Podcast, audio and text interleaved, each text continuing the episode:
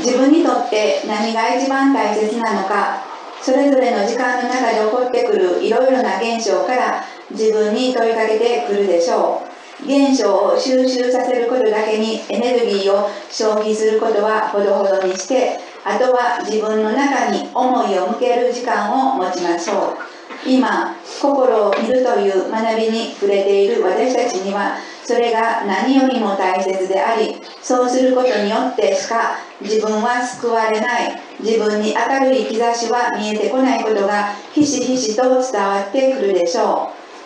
う。何のために生まれてきたのか何をするために今があるのかこの肉があるのか世の中の流れその世の中の濁流を見事泳ぎ切ることが決して喜び幸せの人生ではないと今世しっかりと自分に言い聞かせてください。